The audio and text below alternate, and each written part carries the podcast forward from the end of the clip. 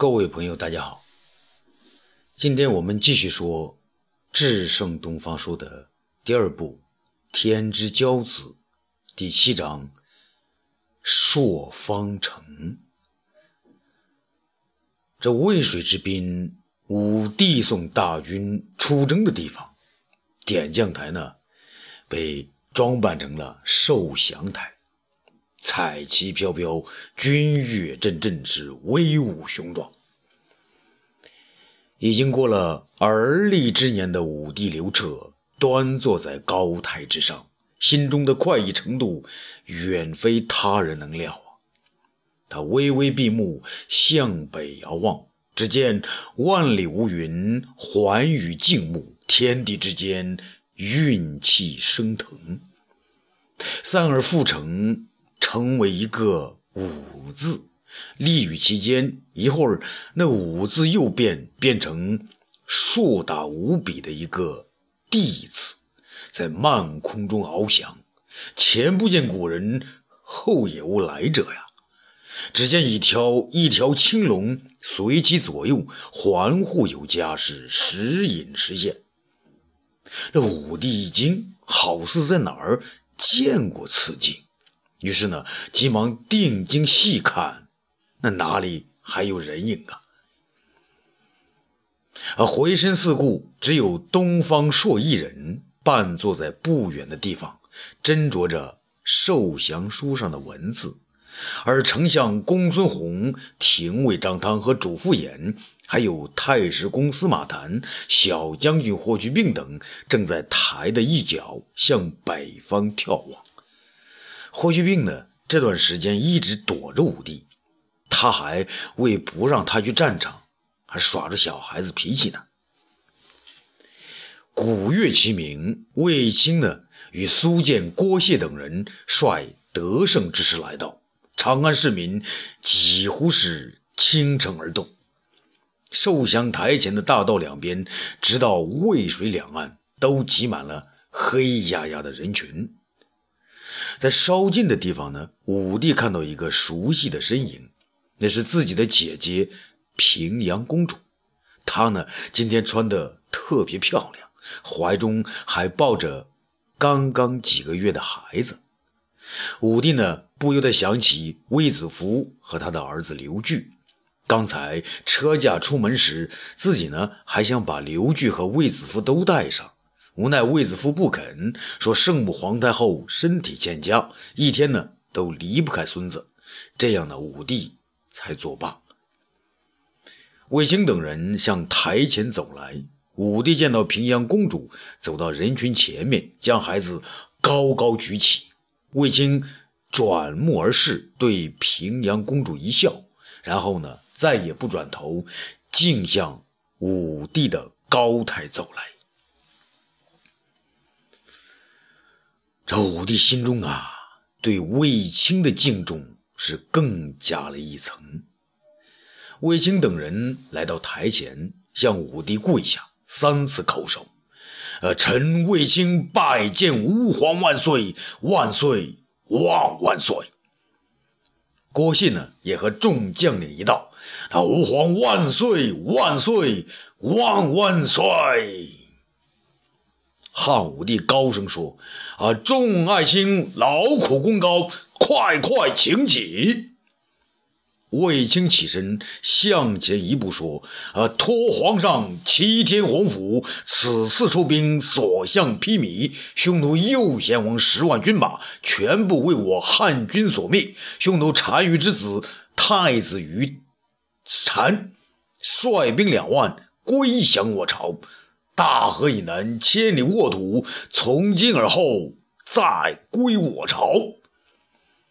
武帝大声的叫好：“魏爱卿，你们劳苦功高，朕将大宴五日，好好的犒劳你们。”卫青说道：“臣等谢皇上。”武帝见人群中的尚无匈奴人马，便急忙的问：“魏爱卿，那匈奴太子于禅呢？”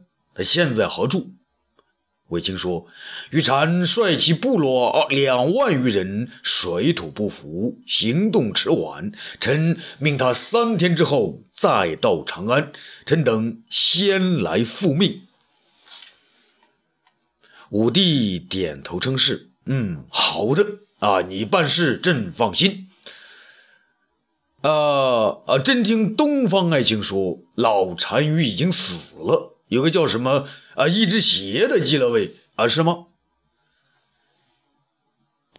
卫青知道啊，这肯定是皇上与东方朔呢在拿匈奴人开玩笑，于是正经的说：“皇上，继匈奴单于之位的是叫伊稚茶，他原是丞相，是君臣单于的弟弟。”武帝不高兴的对东方朔说：“东方爱卿。”那匈奴单于明明是叫伊稚茶，你怎么告诉朕说他叫一只鞋呢？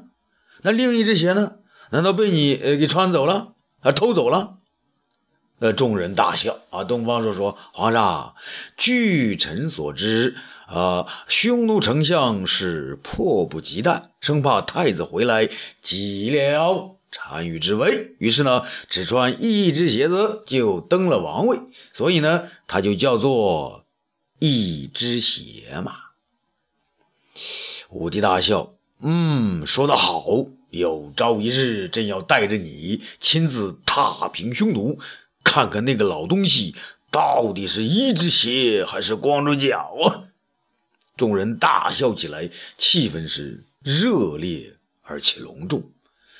武帝说道：“魏爱卿，你功高盖世，虽韩信、周勃，亦不过如此。朕命你为汉大将军，加封长平侯，增添十亿三千八百户。”卫青说：“皇上，臣以十亿八千，再加两千，为万户侯足矣。臣不要如此之多呀！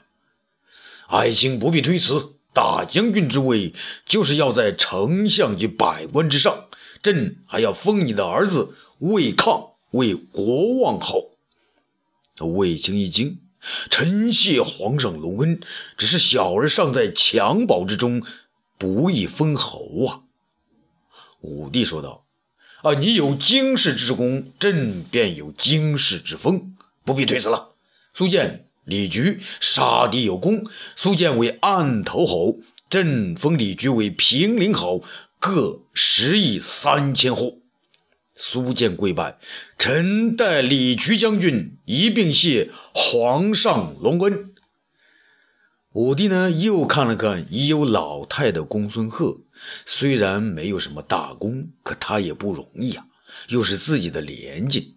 于是说：“公孙贺加封河曲侯，增加十亿两千户。”公孙贺，臣谢皇上隆恩。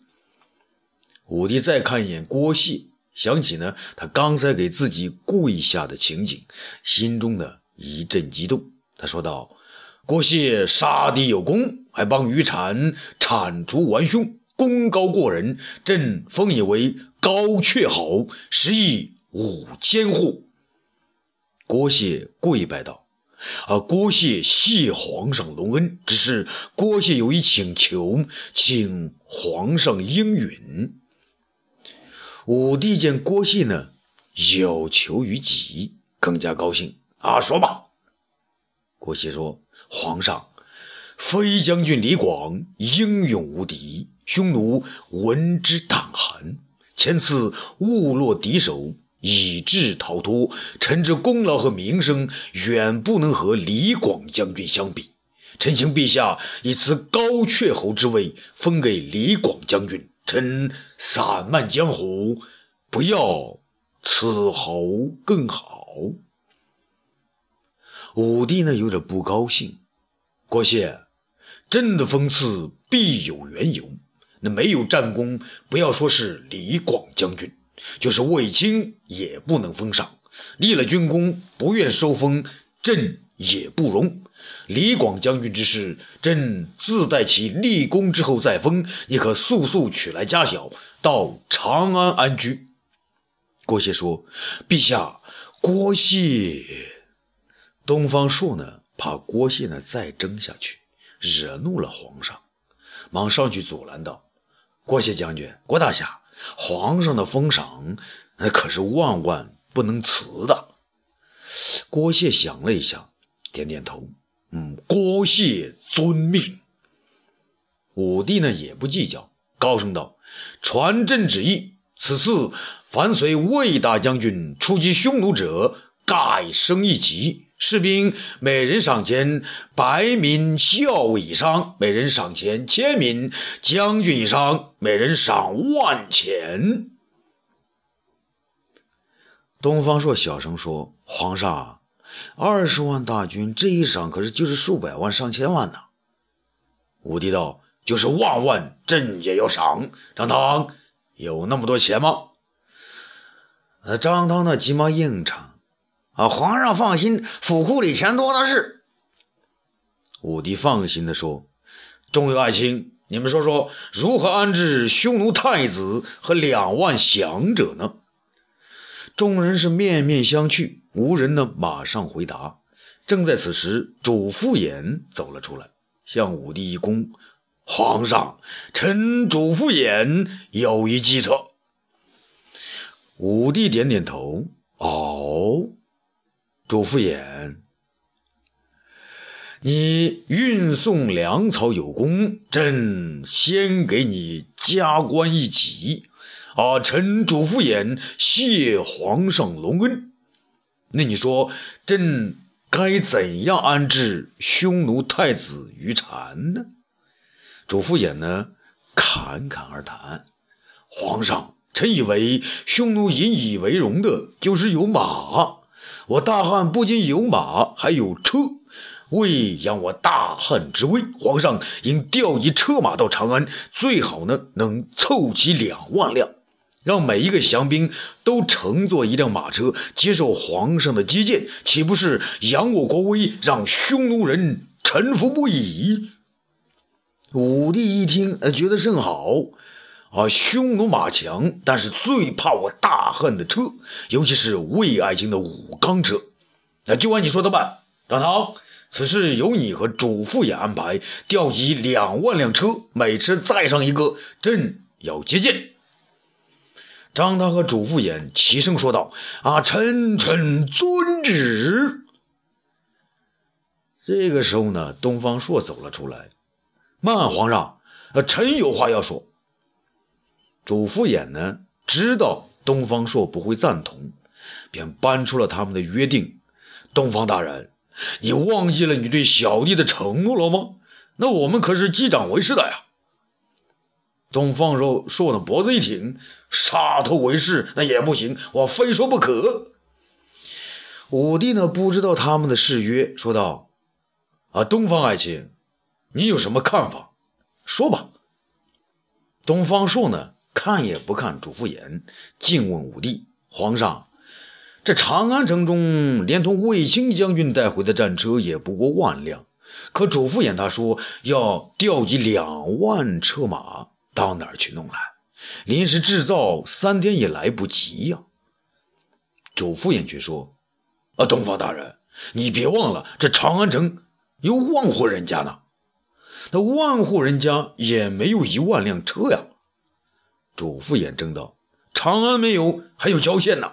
张汤大人，您对长安郊县最熟了，您说有吗？”张汤呢，忙给的主父偃呢解围：“啊，启禀皇上，长安城和四周的郊呃那个郊县的弄一万辆车，那绝没问题。”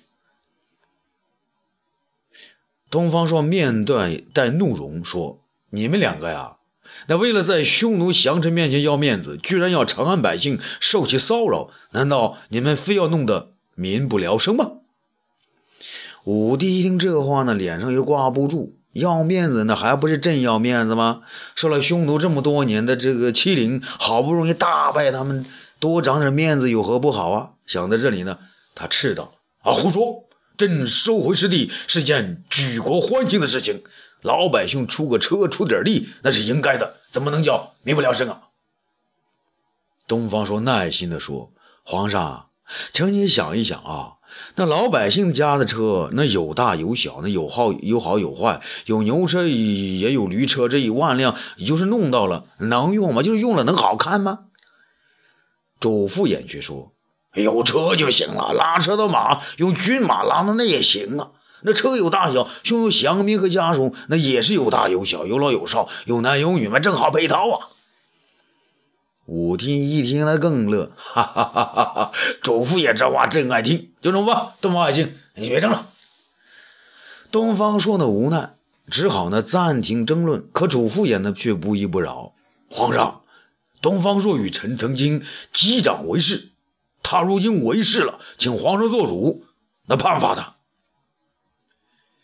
武帝一惊，哦，你们誓约在先，东方朔违约了。好啊，东方朔，来，朕给你们做主。